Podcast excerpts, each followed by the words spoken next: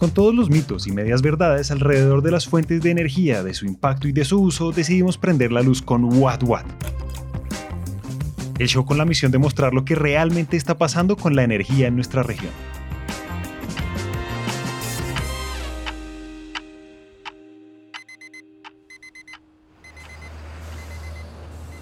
Vivimos en un mundo en constante cambio, en donde lo que hoy parecía una novedad, mañana probablemente ya pueda considerarse obsoleto y en donde la percepción del tiempo y las cosas que hacemos van cayendo inevitablemente en la rutina. Es por esta razón que cada vez se hace más importante adoptar hábitos que nos permitan estar presentes y ser conscientes de lo que hacemos y por qué lo hacemos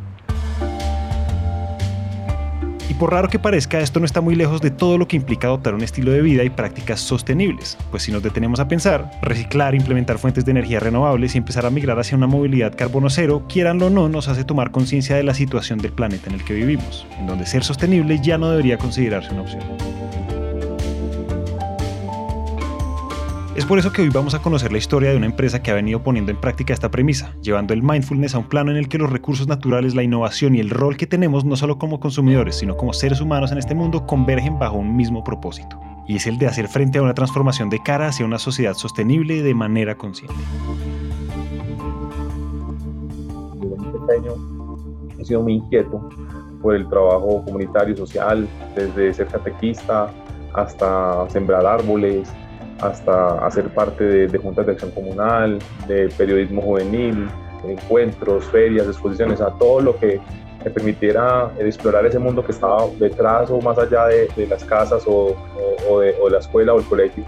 Eh, siendo muy inquieto principalmente. Faber Díaz es una de esas personas que probablemente muchos nos hemos cruzado por lo menos una vez en la vida, multidisciplinario, curioso y visionario, que desde muy temprano sintió la afinidad por las humanidades, el medio ambiente y los negocios. Nacido en Medellín, Faber lleva más de 10 años al frente de Ambientes Soluciones, una empresa que ve en la tecnología, la investigación y la innovación una oportunidad de impactar positivamente, desde las comunidades más remotas hasta las ciudades más extensas mediante soluciones energéticas que optimicen el uso de los recursos. Pues desde muy joven, siendo tan líder y tan dinámico, tuve la ventaja y la fortuna de ir a unas comunidades en, el, en, Antioquia a desarrollar un proceso misional en la época donde yo era estudiante. Y resulta que el objetivo y la, la, preparación de la misión que llevábamos o la planeación terminó siendo yo el que recibió el mayor impacto de vida, pues porque me encontré con las comunidades campesinas, indígenas, con una realidad muy especial y un vínculo muy estrecho con el campo y ver que no tenían energía, no tenían agua, eh, que sus condiciones de vida eran diferentes a las de los jóvenes que íbamos de la ciudad al campo a tratar de llevarles un mensaje, pues generó en mí una inquietud sobre cómo podría aportar y ayudar y de qué forma a que esas realidades de esas personas pues cambiaran y como ellos después me di cuenta que eran miles y millones en el mundo y en Colombia sí que es cierto. Esa inquietud de cómo podía cambiar la realidad de aquellos que vivían en condiciones poco favorables fue algo que desde muy joven tuvo muy presente y que lo acompañaría hasta el día de hoy. Y sí, muchos dirían que esta fue su motivación principal para el trabajo que hace hoy en día, pero no siempre fue así. Terminé en el Seminario Menor de Medellín, mi camino era de formación sacerdotal, seguí a pasar a estudiar antropología, un poco más la exploración científica, ese contacto, ese deseo de aprender por el otro, el ser humano y su relación con el entorno. Y si hoy Faber no se encuentra en un seminario sacerdotal es porque, como en toda buena historia, siempre llega ese momento en el que hacemos clic y vemos con claridad eso a lo que nos queremos dedicar de por vida. Al mismo tiempo tenía que trabajaba, pues porque tenía que vengar ingresos para sostenerme y sostener mi familia.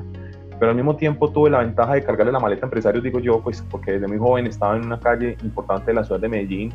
asistía a reuniones empresariales con gente muy valiosa, a congresos, a foros, y tenía esa conexión con el mundo y con el contexto y con el entorno. Entonces, eh, ahí ese primer contacto con las empresas me dio a entender de que nosotros no éramos más competitivos en Colombia porque no éramos simplemente más productivos,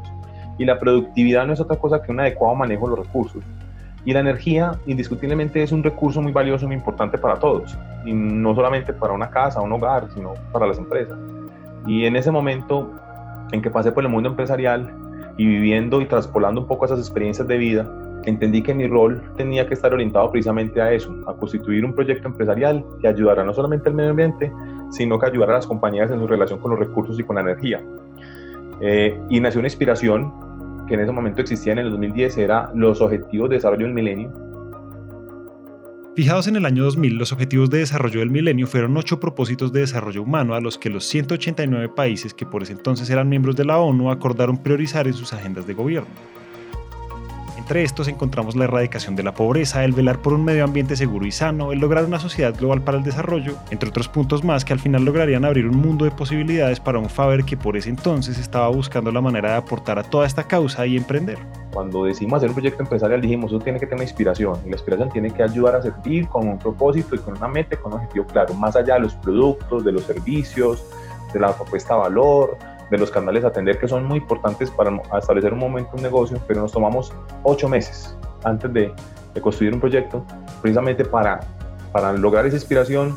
y consolidar muy claramente y poner en la mesa los objetivos que queríamos plantear y, y buscamos eso, era soluciones en favor del medio ambiente o soluciones que ayudaran al medio ambiente o soluciones que le permitieran a las personas, a las empresas, pues cumplir su propósito y su, y su indicador. En ese momento estábamos ubicados en un concepto que era gestión, ahorro y eficiencia energética. Eso era supremamente avanzado para esa época. Estábamos hablando de finales del año 2000 y principios del 2010. Eso era un concepto que solamente se estaba viendo en Europa y era simplemente que cualquiera que fuera la actividad económica eh, o el mercado el que, el que se dirigiera, había un potencial de ahorro. Pero las empresas no sabían cuál era el potencial de ahorro en consumos de energía, eh, en cualquiera que sea la actividad, o no sabían ni siquiera ni medían los impactos que tenía su industria o su empresa o su negocio. Entonces nos tocaba no solamente explicar, sensibilizar,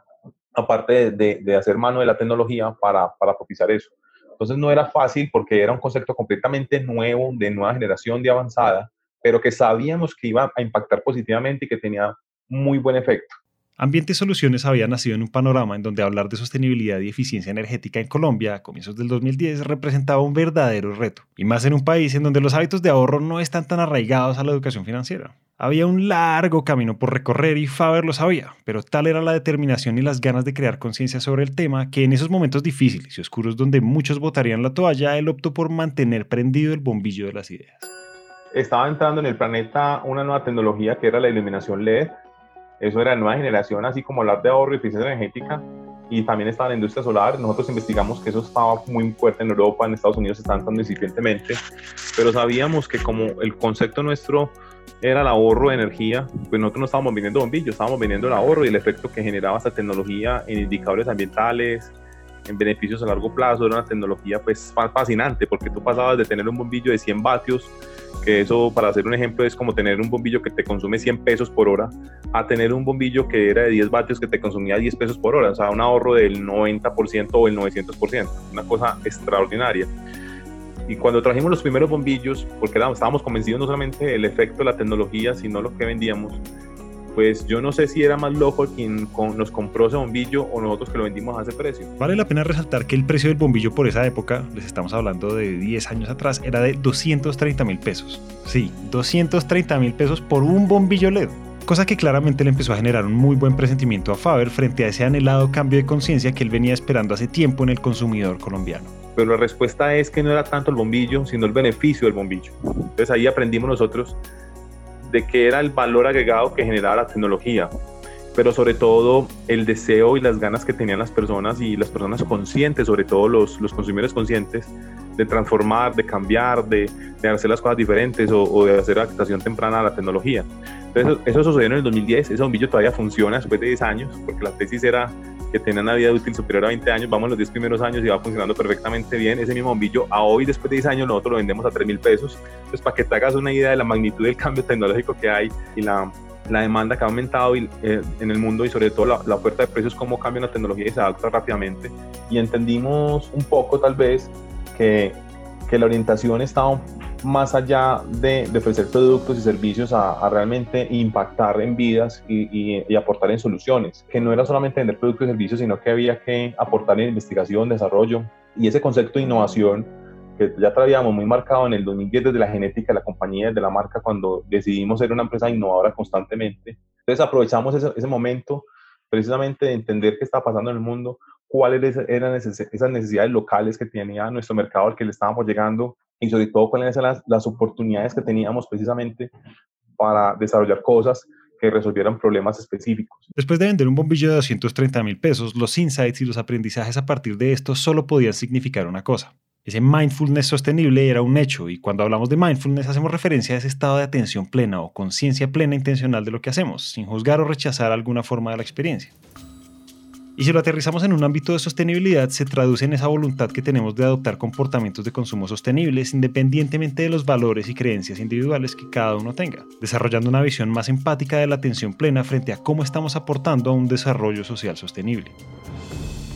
Pero bueno, dejando a un lado la cátedra, a raíz de esas primeras experiencias, Faber sentía que había que ir más allá de ofrecer una alternativa que permitiera ahorrar unos cuantos pesos, sino que pudiera trascender cómo esa huella de ambiente soluciones llevaría a una escala mayor, en donde más allá del producto se lograran impactar vidas y con esto una mayor generación de conciencia sobre lo importante que es velar por una huella de carbono cero.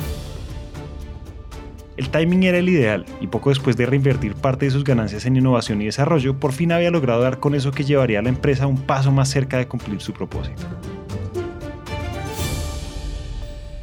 La primera patente que, fue otorgada, más no la primera que radicamos o, la primera solicitud que hicimos, fue una planta purificadora agua con energía solar. Eh, encontramos de que en Colombia hay cerca de 8 millones de personas sin acceso a agua potable, en el mundo entero estamos entre 2.500 hasta 3 millones de personas en todo el mundo que no tienen acceso a un agua digna, potable eh, eh, para su consumo diario. Eh, y ese dispositivo, si llega a manos de las personas, no solamente en Colombia, sino en América Latina o en el mundo entero, pues va a ayudar a disminuir ese impacto, porque está orientado precisamente a garantizar el mínimo vital de agua de las personas. No agua para derrochar o para bañarnos o para la piscina, nada, no, el agua que yo necesito para tomar y para mantenerme en mis condiciones normales de, de humano. Entonces, esa problemática aún la tenemos en el siglo XXI. Entonces, ¿cómo es posible que en un mundo tan moderno, tan sofisticado, con tantas facilidades, con tantos recursos, todavía tenga eh, esa problemática tan inmensa? Lo que uno debe mantener vivo y fuerte y, firmemente abierto y dispuesto es ese espíritu o ese deseo de investigar, de inquietarse por las cosas o los fenómenos que están alrededor. Entonces, desde el 2010 hemos investigado mucho sobre el tema de energía y agua, no solamente la manera de generar energía a partir de esa fuente, sino a través de cómo honrar ese elemento tan sutil, tan despreciado y valioso de la naturaleza que es el agua. Gracias a las investigaciones e innovaciones que con el tiempo fueron desarrollando Faber y su equipo, hoy en día puede dar fe de que está cumpliendo lo que desde joven sirvió como motivación para llegar a ser lo que es hoy en día a través de sus propios desarrollos sostenibles, logrando aportar un grano de arena y contribuir para que los recursos naturales y mínimos para la calidad de vida dejen de ser un privilegio para quienes viven en las zonas más apartadas del país. Buscando impactar una comunidad en el Chocó, había un tema y era que las mujeres se les estaba cayendo el cabello y los niños se les estaba volviendo la piel de unos colores inadecuados. Y era tal vez porque estaban consumiendo aguas con mucha carga de químicos, sobre todo mercurio y otros elementos que se utilizan para la extracción de minerales o oro. Entonces no había otra de tomar el agua para esas personas y ir a, calentar el agua si tenían carbón o tenían leña o, o si no lo tenían pues simplemente se la tomaban directamente porque algo había que tomar y comer teníamos que ir a tomar el agua de, de un río, Chocó llueve mucho, entonces o usted tenía dos caminos, o esperar a que escampara o, o, que le llegara la noche. Entonces nos metimos al río lloviendo, los ríos se crecen cuando llueve. Entonces entre tres personas tomamos la decisión de ir a una lancha, un bote. Estaba pues el, el, el balsero también. El bote llegó un momento que se fue yendo mucho hacia el centro del río, hacia el centro del río, y nos dimos cuenta de que el balsero no tenía el control del bote, sino que era el río el que tenía el control de la balsa y específicamente el objetivo era tomar el agua de ese río para poder hacer unas pruebas y unas muestras, tomar unas muestras, perdón, y hacer unas pruebas a ver de qué calidad de agua estamos hablando. Y había que tomarla entre más al centro mejor porque las, las aguas del río entre más a la orilla están, están más cargadas con contaminantes, sobre todo de, de heces humanas y demás. Y el objetivo era ir más al centro del río. Cuando fuimos más al centro del río nos dimos cuenta que volver era muy difícil porque ya la balsa estaba yendo sobre una corriente de un remolino entonces resulta que otra persona a la orilla se dio cuenta de esa situación y fue rapidito con su bote de motor y con la mano nos tomó la lancha, la lancha nuestra y nos salvó porque estábamos a la merced del río, un río muy caudaloso. Pero al final se logró traer la muestra del agua, hacer las caracterizaciones adecuadas para poder decir qué tecnología era la más adecuada para esa comunidad. Pero era el propósito de servir y ayudar. Entonces uno no mide incluso las consecuencias que pueda tener hasta la de poner en riesgo su propia vida.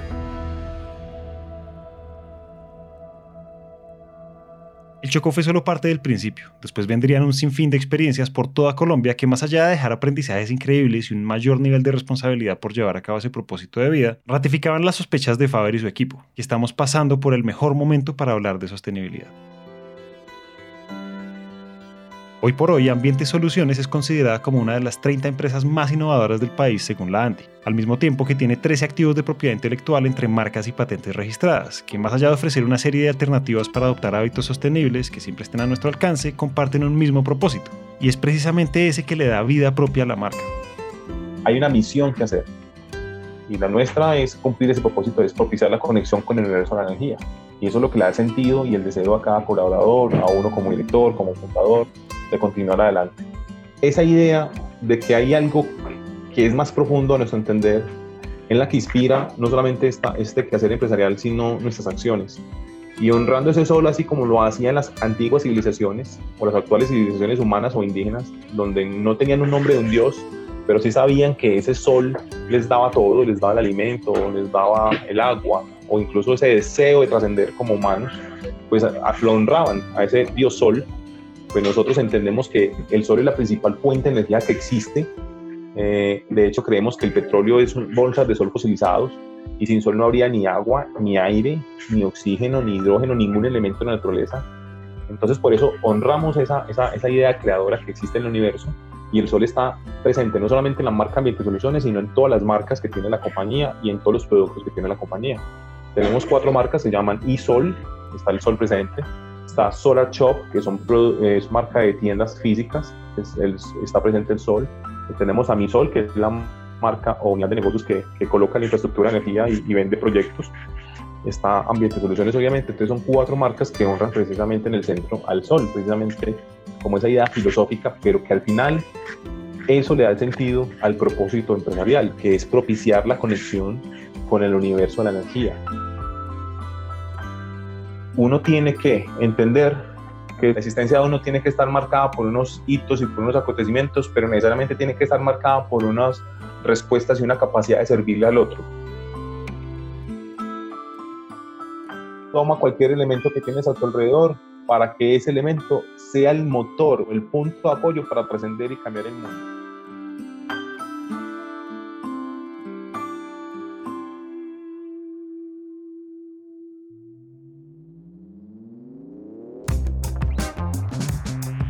Hasta acá llegamos hoy. Esperamos que este episodio haya prendido el bombillo de las ideas. Y si les gustó lo que oyeron, los invitamos a dejar una reseña de 5 estrellas en Apple Podcast o a seguirnos en Spotify. A Faber Díaz le damos las gracias por compartir su experiencia y sus historias. Si están interesados en conocer más sobre soluciones energéticas, los invitamos a que nos sigan en nuestro LinkedIn, Empresas Gascun y Gas Vida Gas. Ahí van a encontrar artículos, invitaciones a webinars y mucho contenido valioso alrededor de la energía. Este episodio de What What fue dirigido y producido por Carlos Bernal, editado por Julián Cortés, musicalizado por Juan Diego Bernal, el trabajo gráfico es realizado por Luisa Ríos y Anja Acuña y todos los episodios son alojados en Spreaker.com. Esta es una coproducción de Empresas Gasco y Naranja Media. Yo soy Julián Cortés y gracias por escuchar.